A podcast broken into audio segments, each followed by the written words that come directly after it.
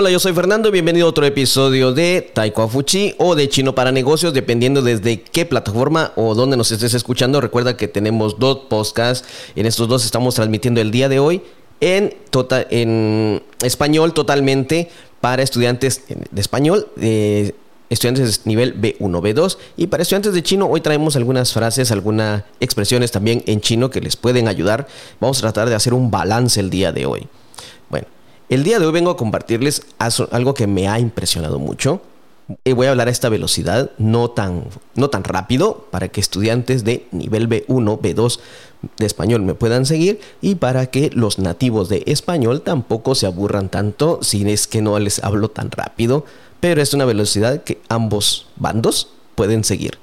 Bueno, quiero compartirles una historia esto todo es basado en lo que estoy escribiendo. Recuerden, estoy practicando escribir chino y lo hago también en chino y en español para que todos puedan entender un poco y aprender un poco de ambas culturas.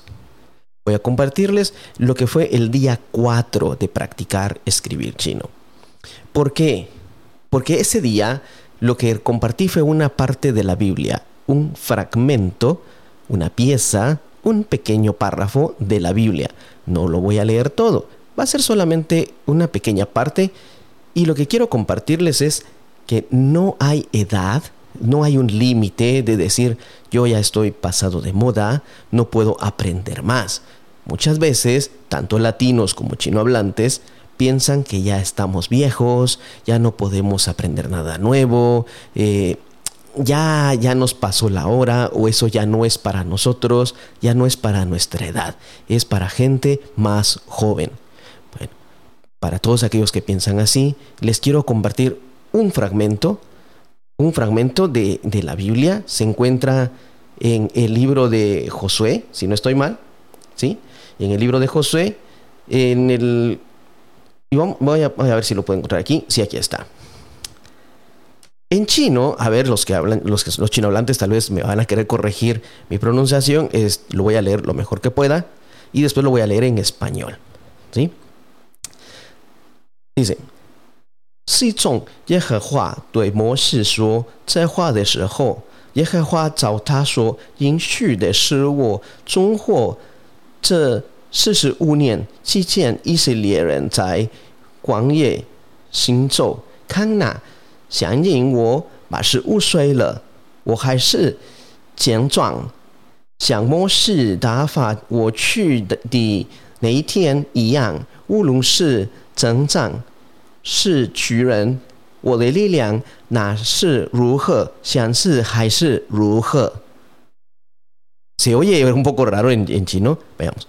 En español la versión sería desde que el Señor le dijo a Moisés, el Señor prometió mantenerme vivo durante estos 45 años y él prometió cuando los israelitas caminaran en el desierto. Entonces, ahora soy de 85 años y soy tan fuerte como el día en que Moisés me envió, tanto en la guerra y de entre todos los hombres. ¿Cuál era mi fuerza entonces? Es mi fuerza ahora. ¿Por qué me impresiona esta parte? Porque él cuando recibió, esta persona se llama Caleb en la Biblia, cuando él recibió la promesa de Dios de que iba a recibir una parte de esa tierra y le dijo qué parte, le dijo una montaña, un sector. Él tenía 45 años. 45 años tenía en ese momento. Perdón, tenía 40 años, dice. Tenía 40 años en ese momento. El pueblo de Israel estuvo 40 años en el desierto, 5 años en guerra. 45 años después, escuchen eso, 45 años después, él ya era un hombre de 85 años y esperó pacientemente por una promesa de Dios. Esperó pacientemente porque Dios le dijo, eso va a ser tuyo y yo te lo voy a dar. Y no se lo prometió cuando era joven. No se lo prometió cuando él tenía 18 años. No se lo prometió cuando él tenía 20 años. Se lo prometió cuando él tenía 40.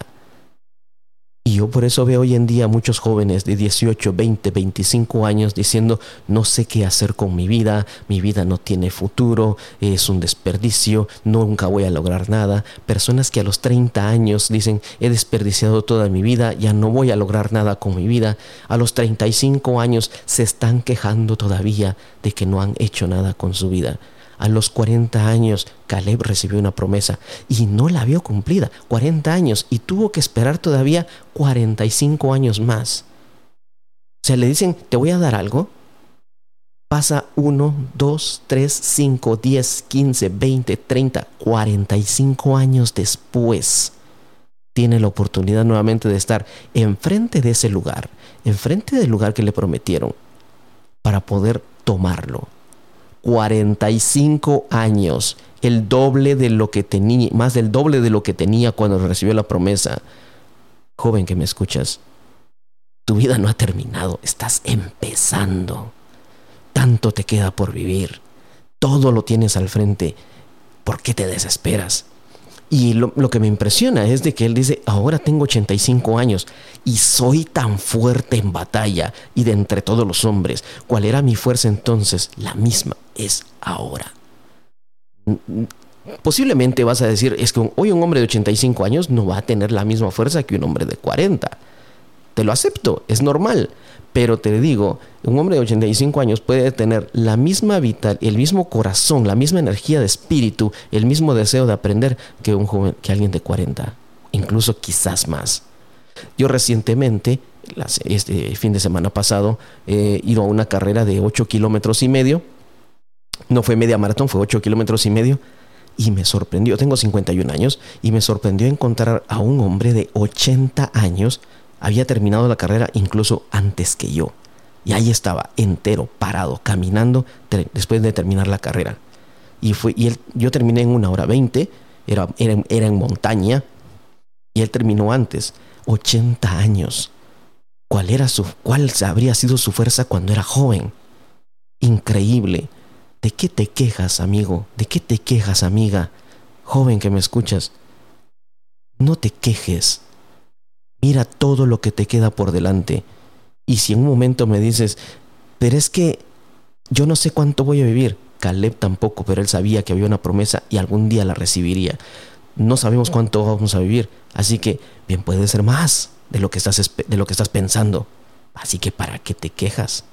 ¿Para qué pasar lo que te queda quejándote cuando hay tanto que lograr, cuando hay tanto que conquistar, cuando hay muchos lugares a los que viajar, tanto que aprender, tanto que conocer, tanto que hacer, tanto que empezar, tanto que construir?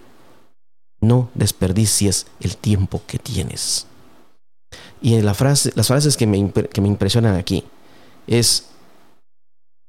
Aquí está, aquí está. ¿Dónde está? ¿Dónde está?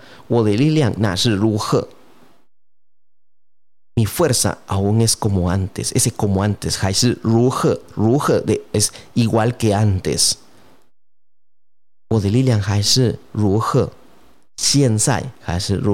como era mi fuerza antes, es ahora, ahora. ahora es igual. Esa es expresión, ese es igual. 现在还是如何 ？que se te quede esa expresión. Ahora todavía es igual. Ahora todavía es igual. Quédate con esa frase. Te dejo con esto. Para los que están estudiando eh, español, se, se expresa como era antes, así es ahora. Como era antes, así es ahora. Para los que estudian chino, sería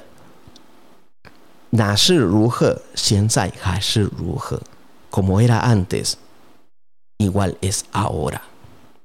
Te dejo esas dos expresiones, te dejo esas dos tanto en español como en chino.